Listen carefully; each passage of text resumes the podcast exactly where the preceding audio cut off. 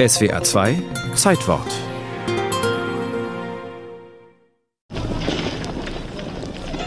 (1919), kurz nach Ende des Ersten Weltkriegs.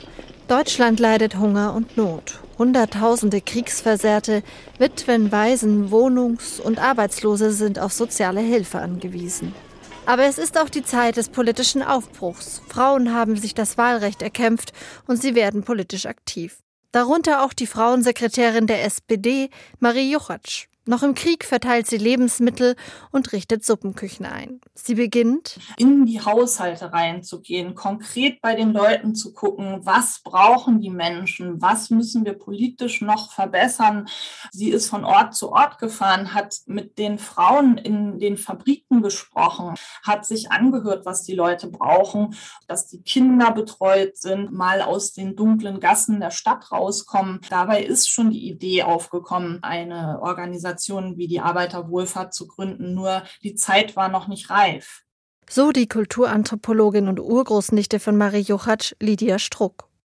Juchatsch kennt die Nöte der Arbeiterschaft. Schon mit 14 arbeitet sie als Dienstmädchen. Sie lernt Schneidern und heiratet 1903 ihren Vorgesetzten, bekommt zwei Kinder. Doch ihr Mann schlägt sie. Juchatsch lässt sich scheiden und geht nach Berlin. Sie wird Sozialdemokratin und kämpft sich bis ganz nach oben. Als erste Frau hält sie 1919 eine Rede im Parlament. Ihr Herz pocht für die noch junge Republik und die Arbeiterschaft, der sie aus ihrem Elend heraushelfen will.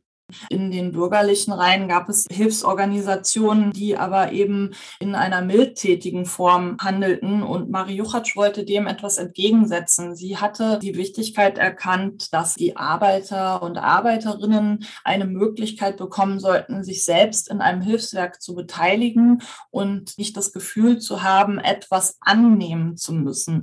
Marie Juchatsch 1928 die Entwicklung stellt an den Staat große soziale Anforderungen. Dieser Staat aber sind wir selbst. Demokratie ist Volksherrschaft. Ist sie nicht auch Selbsthilfe? Die Abgeordnete setzt sich in der SPD auch gegen Widerstände durch. Am 13. Dezember 1919 wird die Arbeiterwohlfahrt gegründet. Juchatsch übernimmt den Vorsitz. Von Anfang an ist es das Ziel der AWO, soziale Not zu lindern, Armut vorzubeugen, eine moderne Fürsorgegesetzgebung und professionelle Sozialpädagogik. Dort konnten Frauen die Nähstätten benutzen, um ihre eigene Kleidung zu reparieren, neue Sachen herzustellen. Dann gab es Kinderbetreuung, Eheberatungsstellen, später die AWO Wohlfahrtsschule, wo dann auch Fürsorgerinnen und Fürsorger ausgebildet wurden.